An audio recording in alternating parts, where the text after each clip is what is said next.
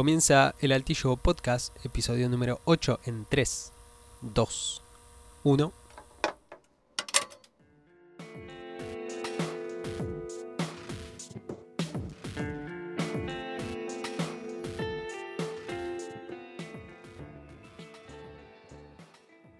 Volvió la cortina, volvió la cortina musical.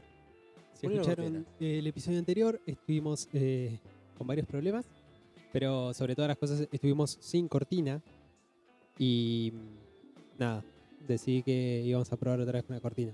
El problema de esto es encontrar los niveles, porque tengo el monitor muy bajo y después cuando escucho la mezcla queda todo muy fuerte. En fin, em, el Altillo Podcast, episodio número 7. Siete. 7, perfecto. Eh, en un estado de ebriedad, el episodio anterior hicimos muchas promesas que hoy no vamos a cumplir. Eh, no sé si Leo querés explicar por qué. No, Nos dejamos llevar por el momento. Eh, no, básicamente porque mm, estoy aislado del mundo tecnológicamente hablando. Este. Y. Y no pude ver la película que dije que iba a ver. Patazos generales. es. Hablando porque estoy masticando. Sigo hablando, sigo hablando. Lo, Eh, lo peor es que yo te. Claro, es como que me dejo guiar por el sonido y te estoy viendo que, que no estás pudiendo contestar. Exacto. Em, así que nada, eh, no va a haber un review de. ¿Cómo se llama esta película? Eh, Every Time, Everywhere. eh, All at once. Every- all at Once. Que nunca me sale el nombre entero. Pero, si pasan por eh, Al Paso Podcast, que es un podcast paralelo que regenteo yo, nada, van a tener un pequeño, una pequeña recomendación eh, libre de spoilers de menos de 5 minutos, porque la idea es que dure todo menos de 5 minutos en ese podcast. Un panchito de retiro. Exacto. Lo bueno es que mm, el día que hablemos de esa película nos va a permitir hablar con spoilers. Eh, básicamente. Que era lo que íbamos a hacer igual. Seguramente, sí, vamos a terminar hablando de spoilers. Pero bueno, nada, nos quedamos huérfanos de programa, así que hasta acá el altillo de esta edición. Eh, no, mentira. Te pregunté qué habías visto. Eh, si, va, en realidad te pregunté si tenías algo preparado o hablábamos nada, de X. De las Sí. tendencias de Twitter. Agarrábamos lo que había y hablamos un poco. Gran programa sería, nunca hecho. ¿no? No, nos podemos a leer Infobae. Eh. Eh, lindo. pero sí, me dijiste que estuviste viendo algo. Eh, sí, vi. El fin de semana largo vi Megalobox. Me llamó la atención el. La, la- la imagen, la portada de Netflix y, y estaba como muy aburrido. Y me, me puse a verla. Me dijiste que te gustó a vos. Sí, Megalobox, que tiene su programa ya eh, al paso. porque lo vi cuando salió cuando salió la primera temporada. Son dos temporadas. En Netflix está solamente la primera. Ah, Después falta como la segunda mitad de la historia. Ah, mira, yo, claro, vi la primera, pensé que la historia concluía ahí. Y a mí no me gustó tanto, boludo. No te lo dije cuando me lo comentaste, porque dije, bueno, que, que sea una sorpresa para el programa. Pero, ¿sabes qué? La animación está buena. Eh, de guion, floja, floja, me pareció. ¿Posta? Sí. Eh, ¿Qué te gustó a vos? pasa que yo cuando la vi, yo sabía. O sea, a ver, eh, Megalobox en realidad es una serie, es un anime que se hizo para, re- para conmemorar el 50 aniversario, creo que era 50 aniversario, de eh, Ashita no Show, que es otro anime de boxeo. Que es un poco como, no sé, es como que yo te diga eh, el Martín Fierro, ponele. Es una, una cosa así, como una obra grande, es como el padre de Igualito, sí, sí, igualito. Pero nada, es como que vos decís, eh, no sé, eh, obras literarias importantes de Argentina y bueno, en algún momento sale... Bueno, Agitando Show es lo mismo, es como la gran obra de boxeo del manga japonés. Que después también tuvo una adaptación eh, anime en dos partes. Entonces como que yo sabía que si bien era como en un mundo eh, medio posapocalíptico, una cosa media Sí, es rotosa, una cosa futurista. tenía como eh, más o menos un molde parecido al de Agitando Show. Que a mí me volvió loco en su momento. Entonces como que la vi desde ese lado. Y una segunda temporada que no la terminé de ver, pero mm, yo creo que si no, no viste nada, o sea, no viste Agitando Show, me parece que es más interesante. Pero continúa la historia de, de Joe, que es el personaje Claro, principal. es como el post. Ah, ok. Sí, sí, sí. Porque, mm, no- si, si querés te cuento el- Sí, cómo, sí. cómo es Agitando Show. Es básicamente es, es Joe Yabuki, que es un, ti- es un pibe que, nada, que vive de reformatorio en reformatorio, que tiene un montón de quilombos, que es repeleador, toda esta historia. Y en un momento se cruza con un tipo que está borracho, que trata de robarle, lo recaga trompadas. Y este tipo en realidad era un ex boxeador que se da cuenta de que, de que Joe tiene cualidad para el boxeo, entonces como que lo quiere entrenar. Y está todo el tiempo como acosándolo de que lo quiere entrenar.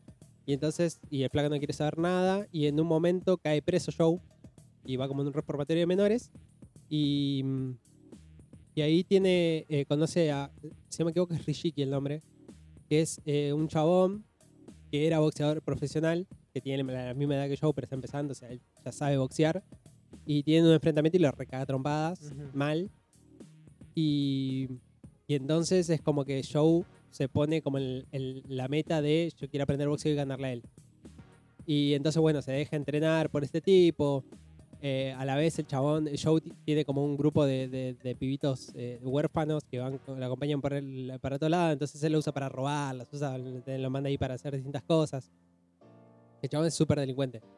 Y, y nada, termina metiéndose como en el boxeo, empiezan a ganar, a ganar peleas, a él le va muy bien en su categoría, a Rishiki le va muy bien en la suya.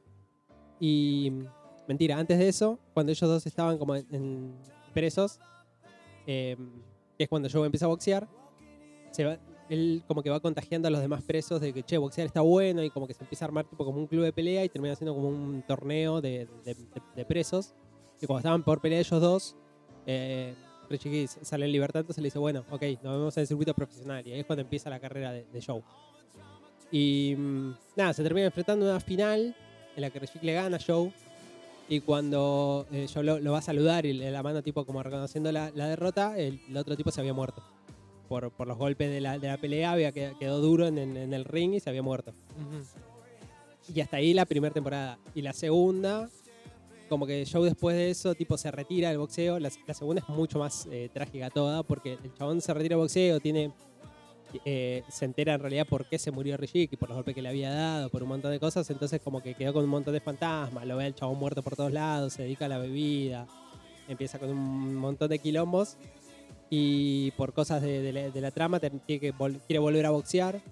Pero no puede pegar golpes a la cabeza porque tiene ese fantasma de que con eso mató a otra persona. Y entonces empiezan como todo un, un medio mambos y aparte al, al flaco se le empieza a ver las secuelas de, de todos los años de, de boxeo y lo que se le iba pasando en el cuerpo y entonces es como mucho más heavy todo, todo el tiempo. Eh, y te muestra como la otra parte del boxeo, ¿no? Como la primera es tipo, bueno, la- la- esa rivalidad, la gloria y toda esta cosa y en el otro es también... eh, lo que pueden hacer años de boxeo en una persona Claro. y que- cómo la, cómo la van deteriorando. Claro, las consecuencias de lo otro. Claro. Bueno, acá en Megalobox eh, sigue la historia de Shank Dog. Este, que, bueno, en primer lugar, el Megalobox es un boxeo con como con unos exoesqueletos en los brazos que bueno, lo que hacen es que tengas más, como más potencia. eh, como unos arneses, son, ¿no? Que, Sí, sí, sí. Tipo, a mí me hizo acordar Son a. los Gear, le. Claro, Gear. A mí me hizo acordar a esta película de Hugh Jackman. eh, que boxean los, los robots. Pensé que iba por ahí. Sí. Después me di cuenta que no, que, que hay una persona arriba del ring. Este, bueno, este Young Dog lo que hace es eh, dejarse perder por tema de plata. Medio a lo, a lo Rocky, ¿viste? Como en el circuito del under, pero dejándose perder, arreglando peleas. Y al tipo eh, siempre tiene la sensación de que él podría dar más y que es bueno boxeando. Pero el, eh, la cuestión esta mafiosa no lo deja demostrarlo. Y después conoce a Yuri, que es el campeón, el campeón mundial del Sí. Megalobox.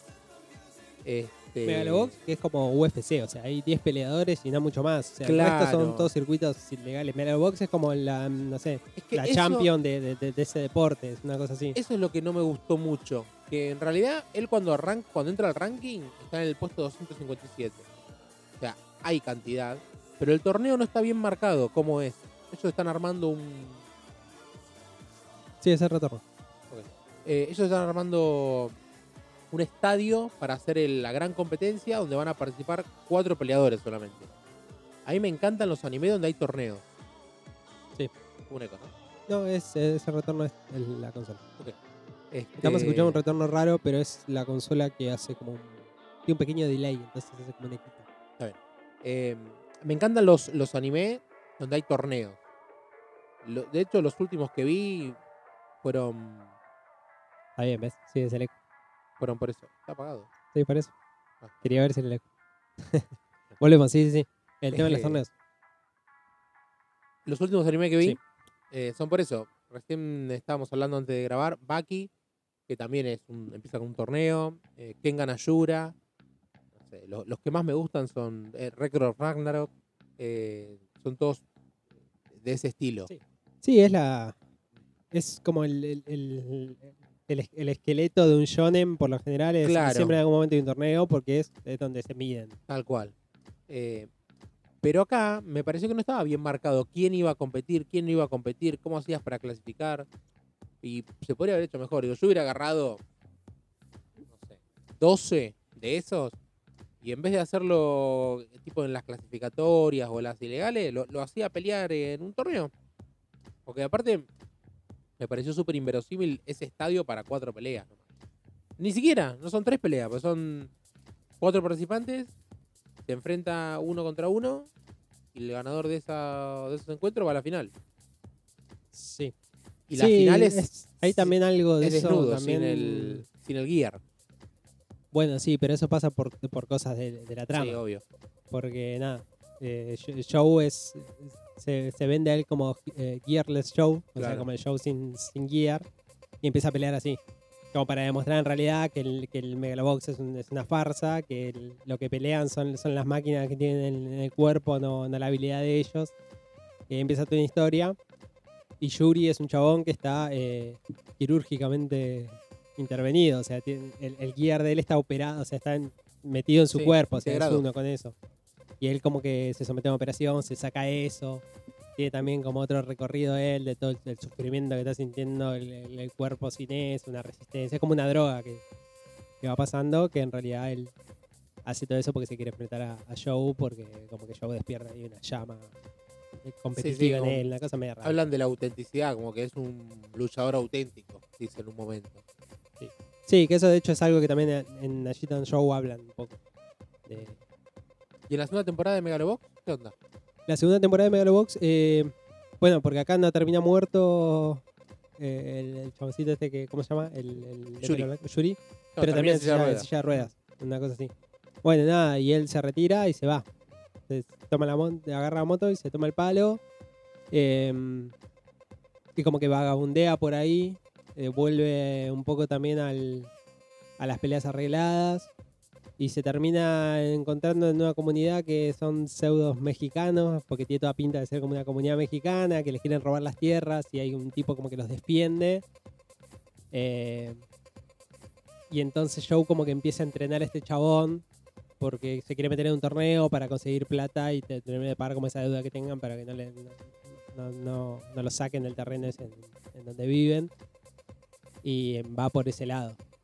Y además Joe, bueno, tiene un montón de otros traumas también porque abandonó, abandonó a los pibitos, abandonó al pibito este, se- como que se fue, lo dejó al, al otro Sí, viejo. hay una comunidad también de, de- de chicos de la calle que, Claro. que lo siguen a él. y va un poquito por ese lado, pero es él, es él en el rol de entrenador más que otra cosa.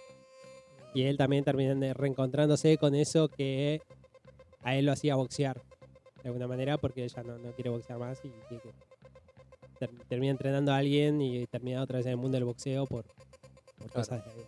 Pero está, está buena, qué sé yo, es- Sí, la verdad no, yo- no es, no es una revolución, o sea, no, no es.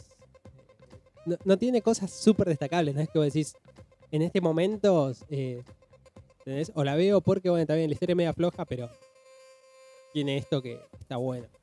La estética no está mal, No, no, la estética está bien, la animación está bien.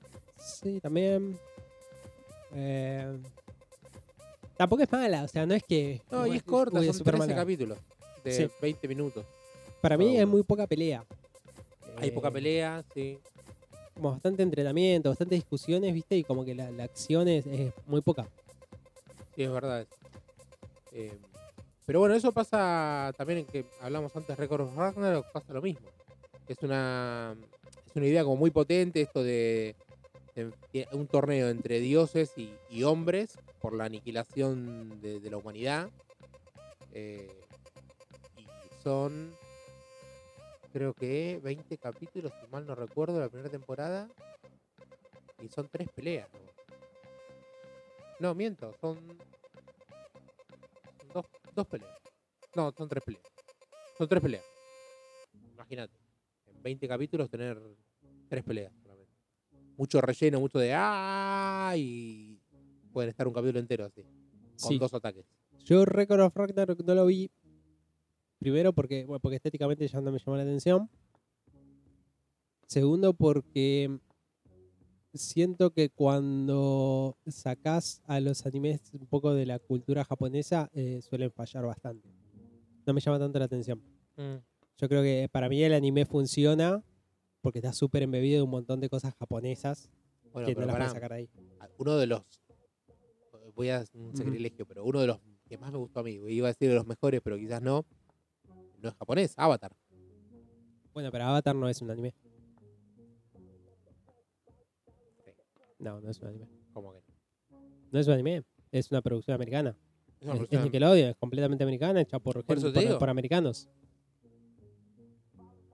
Por eso te digo, está Es- fuera de la bueno, pero por eso justamente no es un anime.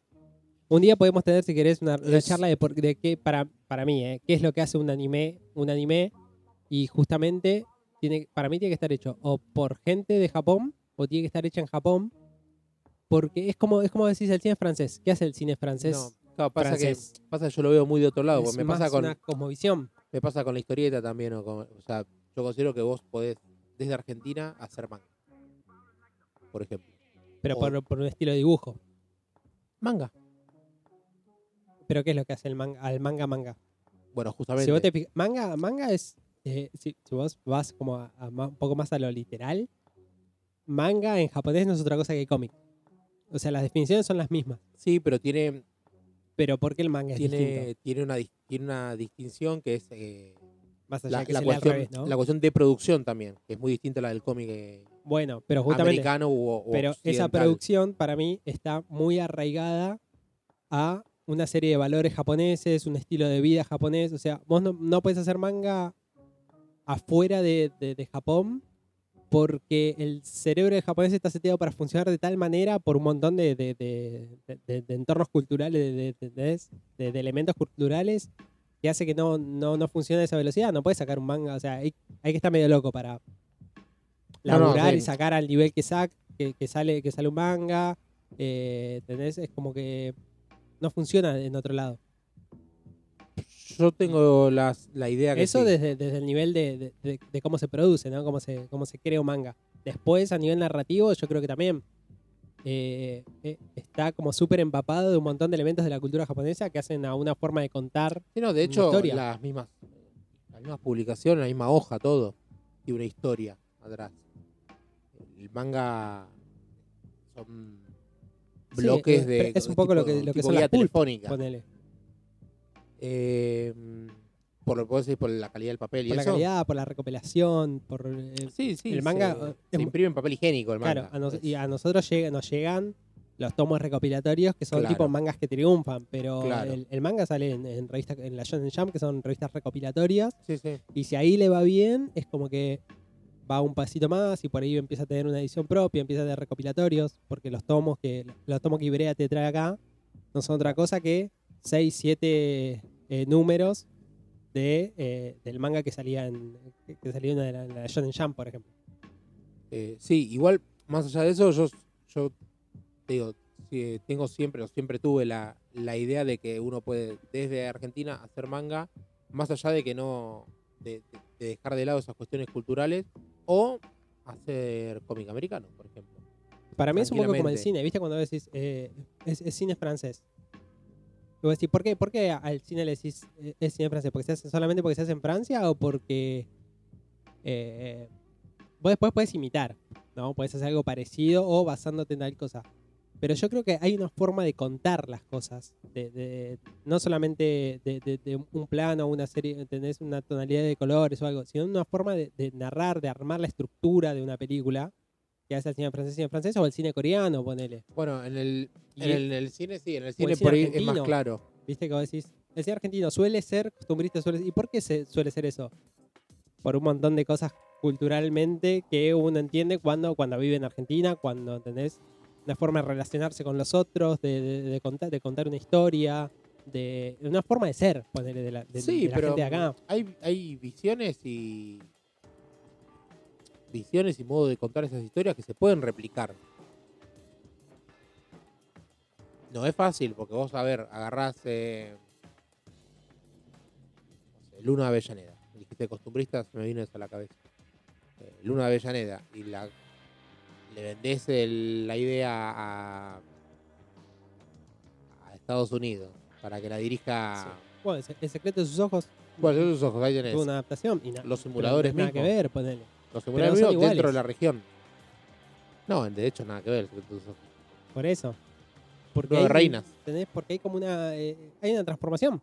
El tema es que a nosotros, por ejemplo, estamos tan influenciados por, por, la, por la cultura americana de que. Por, por la cultura americana. Estados Unidos vende tanto y vende tanto para afuera que nosotros tenemos una idea de cómo es la vida americana porque también nos criamos viendo películas y viendo productos que son de allá. Entonces, como que. Pero no, al- no tanto al revés. Y por eso, por ejemplo, el cine francés, cuando uno habla, ¿no? o el cine europeo en general, nos suena un poquito más ajeno a Hollywood. O, nos- o el cine coreano. Es porque Sí. hay una falta de costumbre también ahí. Pasa lo mismo, por ejemplo, vo- vos decías, claro, el cine coreano, eh, con el cine de acción de Hong Kong, cuando lo quieren replicar en Estados Unidos, por cuestiones de tiempo y costos, bla, no lo pueden hacer. Cine de, de artes marciales, ¿viste? Jackie Chan lo dice muy claro. Yo en, en, en Asia tengo una crew de 20 dobles que estoy filmando una película dos años y hasta que no salga perfecto el plano eh, no va a edición eh, y en Estados Unidos tenés que sacarlo en un año lo tenés que estar estrenando Bueno, pero ve- ves, por ejemplo. y es todo plano y contraplano Sí, también. Y aparte, yo creo que eh, en Asia, por ejemplo, ¿no? En, en Hong Kong, eh, una película de acción eh, tiene que lograr eh, otro nivel o otro impacto, o por ahí otro nivel de técnica o de realismo. Y en el cine americano por ahí tenés otras licencias. y pasa que los, Y chinos, también- los chinos pelean todo viste como No, sí, más allá de que pelean todos, es como es, es, es cultural. ¿Entendés? Es como que algo más o menos sabés porque, porque justamente porque te criaste viendo eso, porque, porque está. ¿entendés? Es parte de la cultura de las artes marciales. Entonces, por ahí es como que se, se tiene que lograr otro nivel de, fi- de fidelidad. Y por ahí en, en Estados Unidos, como sí no por ahí en Estados Unidos no en eso pero sí estoy pensando en la cuestión por ahí cosas. de la guerra Bueno. el cine bélico Bueno, y eh, justamente porque el cine bélico eh, americano es tan grande. No sé si bueno, pero es tan grande. O sea, mueve tanto y se produce tanto. Porque Estados Unidos es una sociedad bélica. O sea, me suena feo decirlo así, pero es una sociedad bélica. O sea, es una sociedad que vive de guerra, que tiene un montón de. de- con, ¿entendés? bueno, no sé qué lo bueno, pero con sus problemas y con sus cosas. eh, está, está todo. el- O sea, la- el americano está todo el tiempo en guerra.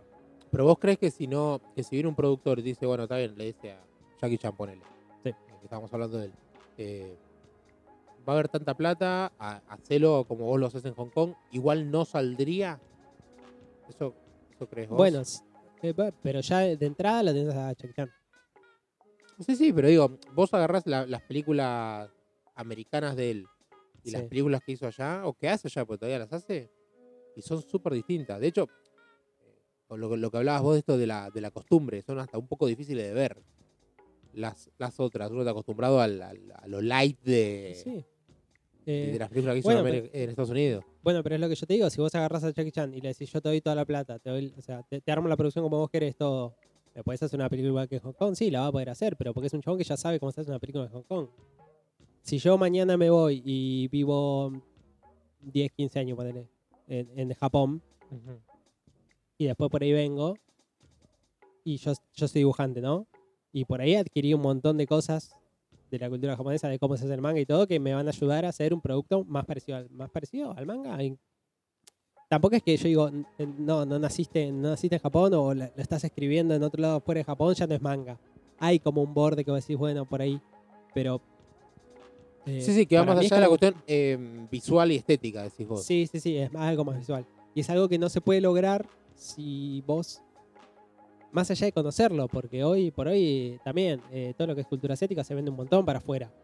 Pero hay cosas que son intrínsecas de, la sociedad japonesa que se ve en la manera, no solamente la manera que se hace, sino en cómo se cuenta, en, qué elementos siempre suele tener. Por eso a mí me gustan mucho más los, eh, los mangas y el anime que están situados en Japón o que toman, o que, no sé, usan mundos distópicos, pero que tienen elementos, o sea, sociedades japonesas. Porque cuando por ahí lo sacan, suele quedar más raro. No siempre, ¿no? Hay casos que vos decís, no sé, Cobo Vivo, por ejemplo, es bastante neutral en ese sentido. Es, es- es terrible, terrible, eh, terrible serie, pero eh, suele pasar en el mayor, en la mayor cantidad de los casos, suele pasar eso. Eh, Después sí. tenés a Pro Samurai, ponele que es una coproducción. eh, que lo tenés a Samuel Jackson, por ejemplo, haciendo haciendo las voces de Afro. ¿Cómo se llamaba? Afro, otro día- Afro Samurai. Afro Samurai. El otro día me quería acordar, me acordaba que la manija lo había recomendado y no me acordaba el nombre. Es buenísimo. Es buenísimo. Pero también es una producción así, sería, es medio rara, porque ahí eh, la, la música la hace. La el Butan, Butan Clan, que está encargado de la música. Eh, bueno, Samuel Jackson hace. En realidad no hace de Afro porque Afro no habla. Hace de Ninja, que es como un partener que tiene ahí un, compañero que sí habla todo el tiempo. Eh, y es una mezcla porque es como un lejano oeste, pero pasa en Japón. Y tenés como vaqueros, pero también tenés samuráis, pero tenés, como una, es un mundo medio distópico. Eh, por momentos es como, es como si Japón tuviese su lejano oeste, que es un poco lo que pasa en Samurai Champloo también. Ah, Samurai Champloo la, la abandoné, pero Es vi que lo, creo que la mitad. En YouTube está completa. Eh, sí, está en, en Amazon. Creo que está en Amazon. Ni idea. Eh, sí, si no me equivoco, está en Amazon. Que también, sí, es, es buenísima. Es buenísima y es para, para gente que por ahí no ve tanto anime, es como una, son buenas puertas de entrada porque tiene muchos elementos de, de Samurai Champloo, la, la música es espectacular. Claro, es todo, todo hip hop, todo, va, va por esa onda. Sí, está, está buena Samurai Champloo. Sí, la tendré que retomar. Este. Me perdí un poco de lo que estábamos hablando. No, no, estábamos hablando un poco de, de Megalobox, de Gitan Show, y ahí nos fuimos, empezamos a ir de Ah, por qué sí. no se puede armar algo Sí, yo sí. Porque yo te dije que las producciones, o sea, los animes que trataban temáticas que no estaban ambientadas en Japón, no me gustaban. Claro. Porque va. me solían errar, o sea, solían ser queda como raro, me suena como que no, no puedo conectar con- ni con los personajes, ni con la forma en que interactúan, es como que me- me- se me hace muy acartonado. Eh, en general, eh,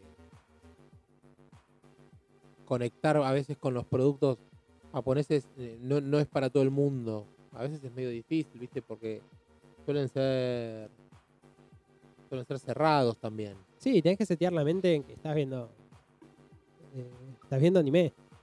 Hay, hay, hay licencias que se toman el anime que, que son propias del anime y bueno. Bueno, nombramos Baki antes y en Baki los japoneses ganan siempre. O sea, le pegan una orinada a los chinos, a los americanos. Sí, bueno. El personaje japonés va a ganar. Vos sabés, si se enfrentan dos, gana el japonés. Este, y eso también se ve bastante. En se lo está vendiendo una, una cultura. Ellos no lo hacen pensando, como por ejemplo el cómic americano, que es estandar- estandarizarlo y venderlo a todo el mundo. Ellos en realidad lo hacen para Japón mismo. Después, llega a Argentina, bueno, trae Oberto, el huevo izquierdo. Eh, ah, bien por ellos, pero no, no lo hacen pensando en eso. Sí, es verdad. Sí, de hecho hay, muchas. Hay muchas obras que son eh, futuros distópicos donde ponen. sé, eh, ahora se me fue el nombre. Eh, Code Geass, ponele. Es un futuro en donde el Imperio Británico conquista todo el mundo y la resistencia está en Japón. Ellos son los, los que resisten. Eh, hay otro que es, Gate, se llama, y tiene un subtítulo, tiene un- es como, el nombre completo es Gate, o cómo la fuerza, la fuerza de seguridad de Japón eh, intervinieron en el asunto. Un- tiene un título así como larguísimo. eh, que también eh, se, se abre, se abre un portal, aparece un portal hacia otra dimensión en el medio de, en el medio de Tokio. ponele. Y de repente es como que el único, la única nación que tiene acceso a ese portal y por, es- por ende a todo ese otro mundo es Japón. Eh, también está buena. Después te voy a recomendar un par de cosas. También tengo que decir que todo esta- esto que estamos hablando es muy, eh, es muy del shonen. También. Que mm, para la gente que, nun- que nunca leyó nada. eh, shonen es un es, es como un género dentro de- del manga y del anime que suele estar eh, enfocado o pensado para adolescentes, eh, adolescentes hombres, por lo general. Sí, son historias de deporte, de, de aventura. Sí, por lo general es ese donde eh, hay un personaje que quiere ser el más fuerte, entonces entra en una competencia para tratar de medirse y se va encontrando con rivales cada vez más fuertes que hacen que el chabón tenga que ir entrenando y que tenga que ir mejorando para superar cada vez más. Sí. Dragon Ball, eh, Naruto, el, Claro. el- el típico Eh, Y por lo general suelen el ser de ping pong, ¿cómo se llamaba? El que te gustaba a vos. ping pong de animation. Vos habías visto uno de, de ping pong. Es lo mismo, digo, lo, lo lleva- es llevado al deporte también.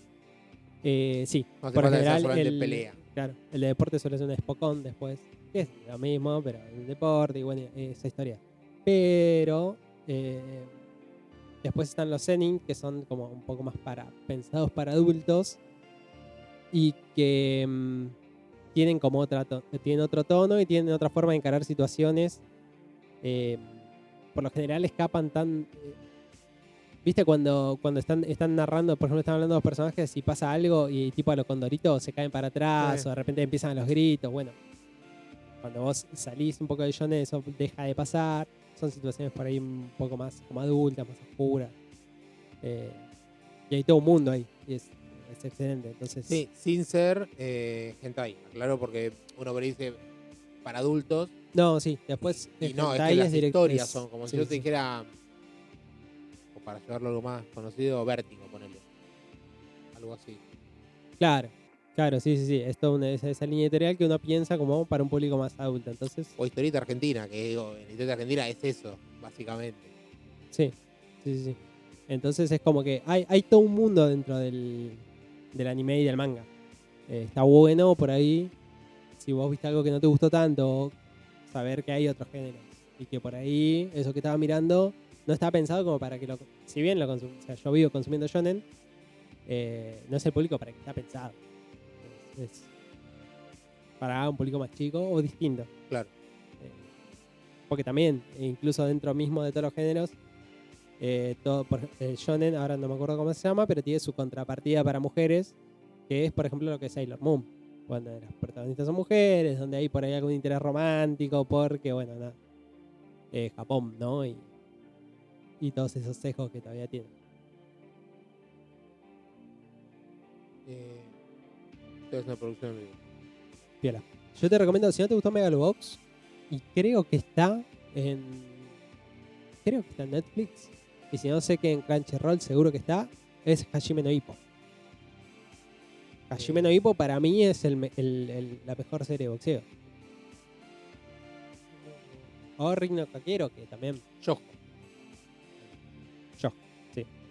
Yojo es justamente bueno. Es, es Sailor Moon, por ejemplo, el, el mayor exponente es, es eso, Sakura Card Captor. Ponele, una cosa así. Claro. Pero eh, Hajime no Ippo para mí es de boxeo. Es, eh, ti- tiene todo lo bueno de boxeo. Es, es Rocky hecho anime. Es una cosa así. Es la historia de, de, de- Hippo, que es un, es un chabón que es eh, como Kiko, ¿no? Tiene el padre que era que era capitán de era capitán El del de papá pelito negro, peticito. Sí. Bueno, el padre nada, era, era pescador, el, el padre de- ya no está entre, entre nosotros y el chabón como que sigue manteniendo la pescadería, entonces eh, labura ahí de, de toda la vida. Y es un pibe que le hacían super bullying porque, porque tiene olor a pescado todo el tiempo, porque nada, porque vive al día, o sea, no- está medio en esa y el chabón es un chabón muy tímido. Y en un momento, un día lo estaban bulineando abajo de uno de esos puentes típicos de, de la Sí. señora japonesa que está al lado de un río, el puentecito, y lo estaban bulineando ahí y se cruza con un chabón que agarra medio que lo defiende, los recaga trompadas a todos Y cuando Ipa le quiere agradecer, le dice, no, vos no me agradezcas. O sea, me, dio lástima que te estén haciendo esto, pero la verdad es que me da mucha bronca que la gente no sepa defenderse. Le dice entonces, y, se va.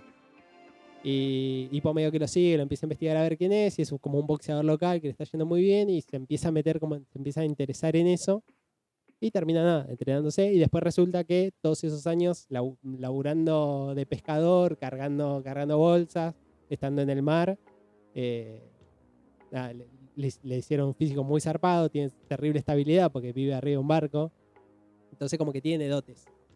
Y ahí empieza toda esa conversión del chabón eh, dándose cuenta que es bueno, queriendo mejorar, eh, entrando en ese mundo competitivo.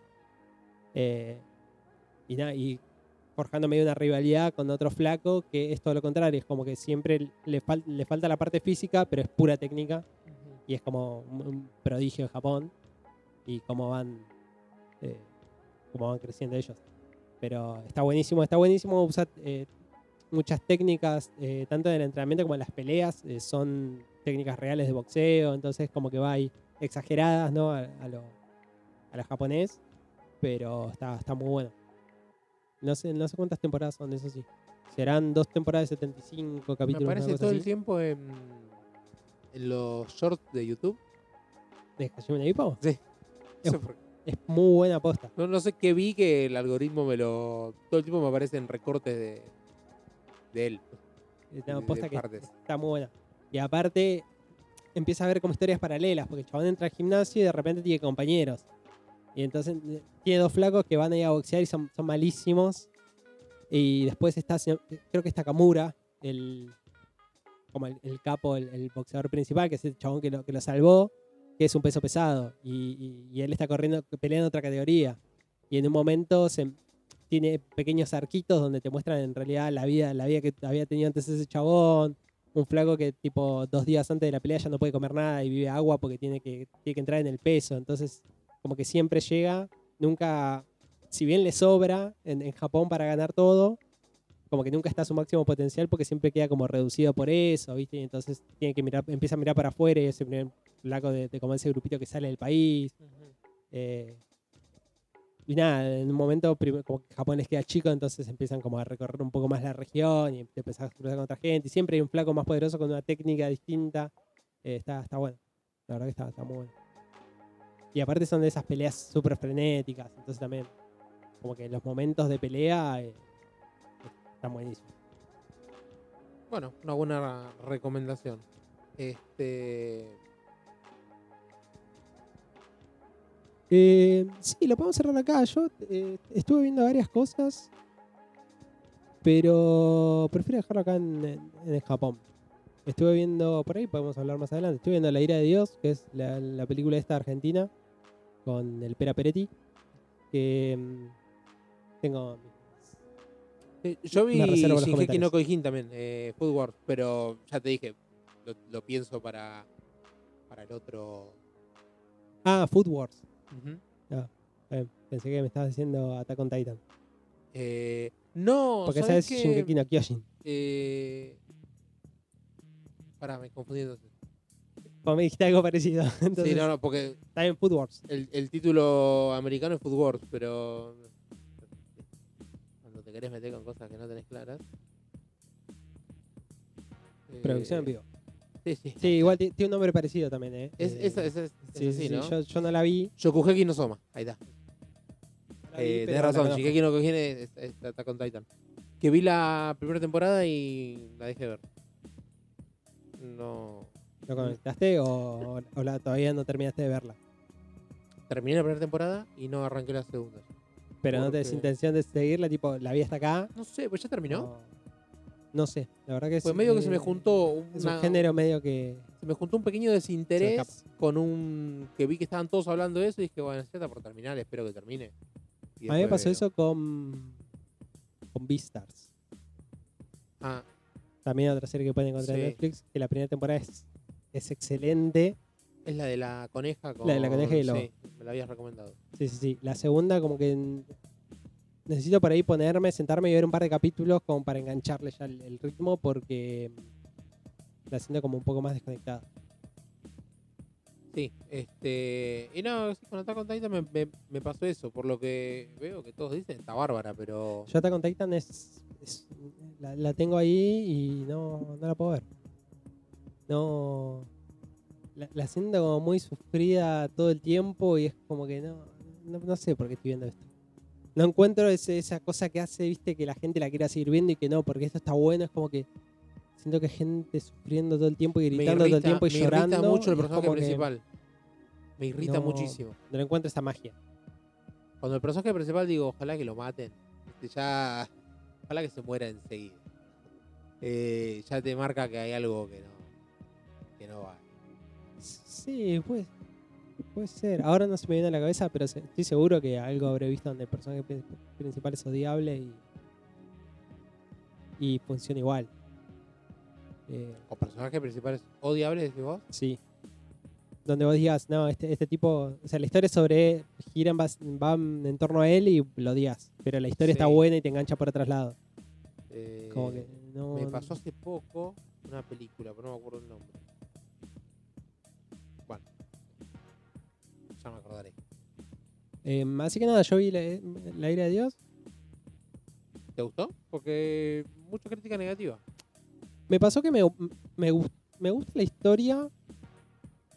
Eh, ahora no me sale el nombre de la actriz, eh, de la actriz principal, que se me hace que no es buena actriz. Es la que hacía de hija de, de Luis Miguel en la serie de Luis Miguel. Muchas críticas en ese sentido. Siento que es como el, el punto más flojo y como que hace que, que todo te parezca medio como acartonado. Es como que, no sé, Macarena Chaga. ella. Eh, nada, o sea, me, me cuesta mucho ahí, como que me saca todo el tiempo de la película. Después, eh, la, la historia me parece que está, está- está bien. Eh, está, en, un punto vos pensás que viene por un lado y decís, no sé si está bueno meterlos desde este punto de vista, lo que está pasando, y después no, termina, te- volantea y como que va bien. O sea, que es, es una serie sobre asesinatos y cosas, entonces está bien, viste que, oh, che, ¿qué está pasando? ¿Es este el asesino? ¿Es ella que está loca? ¿Es esta que está inventando? ¿Es este que en realidad, ¿entendés? Viste que suele pasar eso en las películas. Eh, había como un, un camino por el que estaban yendo que no, no me parecía muy copado. Socialmente, o sea, por fuera, ¿no? Por Claro. sobre el análisis no me parecía muy copado lo que estaba mostrando. Pero nada, era parte de ese juego de, bueno, vamos a ver si es así o no. Y después como que termina bien. Claro. Pero nada, me costó, me costó un montón. No, yo te digo, en Twitter y eso, malas críticas. Hoy en el laburo me la recomendaron dos personas. Me dijeron, ah, el otro día vi la ira de Dios. Y pasa que Netflix, la- si no sabes qué ver Eso. y entras ahí y te dice está top 1 Bueno. en, en visualizaciones Sí. y te la ponen todo el tiempo ahí en primera plana, entras aunque sea a decir, che, a ver qué onda. No es muy larga, bueno, a el ver, otro vamos a verla. día. Nunca la había probado la función esa, porque de hecho no me había dado cuenta que estaba la de reproducir algo. Sí.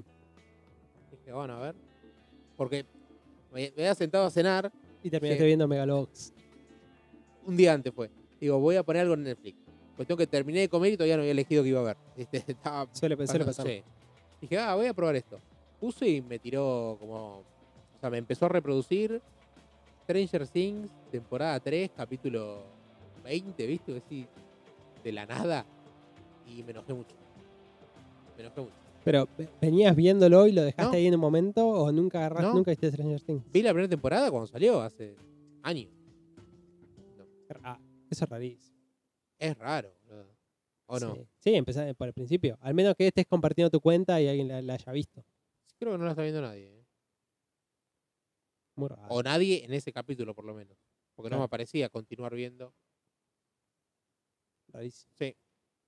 Y Una nada, bueno, vi La ira de Dios y vi Coda, que es una película que me debía. Coda, eh, ganadora de los últimos Oscars, la mejor película. ¿Te gustó? Yo no la vi. Eh, sí, sí, me gustó mucho. Em, igual también es una película. Es bueno, esa está en. Es raro también eso. Porque Apple TV tenía como. Yo tenía entendido que ellos tenían como los, los derechos sobre esa película, que era la película de Apple TV, Sí. y la encontré en Amazon Prime. Era por un tema de De de distribución re- en. Latinoamérica. No, raro, porque. Bueno, Sí, No sé cómo manejan Me pareció eso. medio raro. Pero bueno, nada, está ahí. Eh, mírala. Esa también, bueno, te, te paso la clave. Eh, mirala porque. A mí, bueno, a mí lo- los Oscars siempre como que medio que me pasaron por al lado, pero este último año como que me pasaron totalmente por al lado, Mm. al punto de que cuando pasaron no sabía ni qué era la noche de los Oscars. Pero qué cachetada, ¿eh? Bueno, ves, Eh, que te- se, se habló de eso, se habló más de eso que de Coda, eh, Y sí. Pero Sí, Yo no me acordaba que había ganado. a mí me pasó que no, no sabía quiénes eran las películas, ni siquiera las nominadas a mejor película, cuando, en el momento que llegó, o sea, estaba totalmente ajeno. Y ahora quiero ver las otras, porque si bien, si bien me gustó, me gustó un montón, es, es una película muy linda, es una película de esas que, eh, que te hace emocionar mucho, viste, que, que, que aparte podés ver con cualquier persona, o sea, no es, no, no- no es como, no sé, ciencia ficción, vos decís, "Uh, tengo que verla con alguien que le guste más o menos. Es típica película de, de domingo a la tarde que la ves y. Esa película, no sé, de, Hachiko. Ujú. Viste que está tu abuela, la ves con tu abuela, está, está tu vieja, la ves con quien sea, porque más o menos son películas que le gustan a todo el mundo. Es de ese estilo de película. Eh, que después tiene valores en, en- en algunas cosas, pero básicamente es, es tipo de película dominguera. Entonces quiero ver qué más había en mejor película, como para decir, ah, ok, eh, sí, se merecía ganar esta, o como que me genera duda de ese lado. Claro. Pero sí, me re gustó, es, es, es re linda. ¿Ves? Pero es una película que decís, es re linda, ¿no? Que che, está buenísima. Claro. Viste que Bueno, es pero- distinto, o decís, Hoy por hoy es mucho ya. Es decir, una película. sí, es una película que está bien, que por momentos decís, es- es predecible. La historia, la his- eh, el argumento, o sea, el de fondo, es súper predecible, es mm, eh, película que viste en un millón de lados, eh, no, no trae nada nuevo.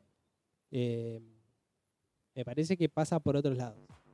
Eh, Coda es una, no, no sé si es una película de- de- sobre una chica que es la única eh, persona oyente en una familia de sordos.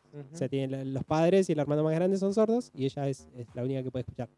Y eh, empieza a cantar, empieza a cantar en un coro y quiere ir eh, a una universidad de arte y cantar. Eh, eso es básicamente la, la historia. Hay un pequeño interés romántico en el medio, hay ¿entendés? Este tema de la escuela, de cómo la tratan ella por vivir en una familia de sordos. Bueno, pero últimamente estoy muy en este, en ese estilo de buscar películas, como se dice, wholesome, ¿viste? Sí. Chiquitas, con una historia Sí. que. Bueno, ¿no? sí, es una película que se estrenó en Sundance, que es- súper, o sea, es, tiene ese aire súper indie, ¿entendés? De, de- de- de- desde los colores hasta la producción, hasta, o sea, cero efectos especiales, cero- o sea, es, es película bien, bien independiente, como la sentís como bien, bien pequeña. Sí, Eh, pero, pero tiene su atractivo también. Sí, antes, eh, antes no me pasaba, digo, antes decía, oh, esta película no pasa nada. Y ahora es todo lo contrario, como trato de ver películas así, de que terminan y decís, eh, qué linda historia, ¿viste? Como, Sí, no más es- que eso. Y es como que en realidad eh, la historia sirve para acompañar a otras cosas que es como... eh, nada, una, una familia de, de- de sordos viviendo en una comunidad donde, donde no hay, donde son los cinco sordos, es como de el día a día de ellos, cómo, cómo se comunica internamente entre ellos. ¿entendés? Eh, el tema, el tema bueno del lenguaje de señas. En esta película, eh, los tres eh, personajes que hacen de sordos son realmente sordos. Entonces, eh, hay como, como una fuerza, es- hay como un realismo en, la forma de comunicarse, en cuando tienen discusiones, en, en- en el lenguaje de señas en aparte, ¿viste? El- cómo queda eso en cámara, o sea, con cuando están discutiendo, ponele, el hecho de que estén discutiendo y haciendo gestos y, y mirándose eh, a, los, ojos y todo, como que agarra, otra- fuerza, ¿viste? Tiene como esas pequeñas cositas que son que giran alrededor de, de la historia principal, que es, ya te digo, súper básica, pero tiene esas, esas puestas en valor chiquitas que hace en, en conjunto, hacen como una película que decís es súper disfrutable y, y nada. o sea, es- esa película como para pasarla bien, que salís tipo emocionado, pero bien, diciendo lindo, te- te- Claro, sí. desde ese punto. Eh, pero nada, por ahí está para charlarla Sí, hay que, hay que reivindicar ese tipo de películas. Sí, no, es, son las que te hacen. No todo es superproducción y disparos. o sea, No, tal cual. la vida no es así. O sea, la vida no es Eh, superproducción y de- disparos. Depende de ¿eh? donde vivas. Acá en José Paz está medio parecido. Bueno, sí, pero, el, pero el, el día a día está lleno de esas pequeñas cositas, de las pequeñas jodas. Sí. Y ahí está, está bueno. Pero mirala, mirala y después la, la hablamos. Igualmente en Al Paso van a tener eh, una pequeña reseña sin spoilers y después la hablamos. No, mentira, no te voy a decir que la vamos a hablar. Mirala y, Sí, después, después- sí. vemos. No nos comprometamos. Porque ahora el, sí, el- la semana que viene estamos hablando de, del discurso de Alberto y, Sí, y sí. Cristina. Eh, garganta profunda. Así que nada, eso. Eso fue el altillo. De este, no teníamos nada en realidad. Bueno, Lo no. arreglamos hace dos segundos. Hay que reivindicar estos programas, che. No, me gustó igual. Me gustó. Y aparte no sabía que eras otaku. Eh, no, de hecho, eh, va a haber otakus enojados conmigo, por eso no, no quiero dar referencia de dónde estamos grabando, pues es mi casa y tengo miedo de las represalias. Dejaste, Ya, de, me equivoqué el nombre, coso, pecado. Dejaste de bañarte desde que Dejé. a ver. Dejé de, ba- Megalobox. sí, dejé de bañarme. Sí, sí, sí, sí. Este, acoso mujeres por internet, las, Claro. las, las puteo. ¿viste? Qué feo igual que estemos estereotipando así. Puto, sí, bueno. a toda la gran, la gran nación otaku en Argentina que es, mucha. Y, Es mucha y yo lo banco, boludo. Yo, a mí yo- me encanta el anime. yo soy un pibito comiquero. Yo me, me he peleado mucho con otakus en convenciones y eso. Y ahora maduraste y te das cuenta de que en realidad son lo mismo. Único Eh, que están en Japón, donde Super incel, sí. El, el ambiente, el ambiente comiqueril se puso, se puso bravo, sí. Más de lo que era antes. Sí. Peor ahora, boludo. Sí, porque ahora es como sí. que lo llevan con orgullo. O sea, no ser comiqueros, sino ser incel. Ser incel, sí. Como que- Con ser comiquero no, no hay ningún problema. Agarraron lo peor y dijeron esto y esto somos. No nos vamos a esconder. Pasa que, bueno, se abrió el nicho. Cuando se abren los nichos suelen pasar eso. Porque ahora. Claro, yo soy comiquero de verdad. Claro, ahora cualquier. A ver, en mi época era jodido ser comiquero, había que bancar los trapos. Este, ahora cualquiera sabe lo que Ahora es que, Iron Man, ahora que es cool, en realidad es como que vos tenés que llevarlo más, más profundo. Hoy, claro, hoy cualquier, hoy cualquier fachero te habla de Rocket Raccoon, ¿viste? Y Claro. en mi época no era así, amigo. Había que ser virgen para poder hablar de Rocket Raccoon. Si no te sacaban el carnet. Claro. Este, entonces hay que como reforzar la parte identitaria, cerrándose un poco más el pedo, porque ¿qué, qué más quiere uno que poder hablar en el colegio con un flaco de Guardián de la Galaxia en vez de hablarle Guardián de la Galaxia que te mire con cara este es un pelotudo y que te pegue un sopapo, boludo? Sí, sí. Sí, sí, sí. Y aparte, nada, que para encajar tengas que reforzar un montón de otras cosas. Es como decir, yo no sé, estoy, muy en contra del, del ambiente, pero bueno, quedará por otro momento. eh, sí, Eh, sí, sí, porque ya estamos sobre la. ya estamos a la hora. Javi Masikov, un Leo gusto. Meli, un gusto. Nos vemos la próxima. Sí. Eh, nada, recuerden que justamente eso, que está el paso, que está Jaiso, que es algo que voy a revivir seguramente, porque es lo mismo que el paso, pero solamente de anime y manga, como para tenerlos separaditos. Seguramente ahí encuentran reseñas sin, sin spoilers, muy cortitas como para saber si les gusta o no. Y nada, acá nos quedaremos con el, con el spoiler y hablaremos de lo que queramos. Largo y tendido, como verán. Exactamente. Nos vemos eh, la semana que viene. Tampoco te voy a prometer eso, pero nos vemos. No, cuando la semana que viene, che, lo venimos cumpliendo. Recién ahora, pero bueno. Bueno, Así que estamos. Sí, bueno, tenemos una racha de una semana. bueno, hay que mantenerlo. Para algún lado se empieza. Que, que lo disfruten y tengan una linda semana, chicos. Nos vemos.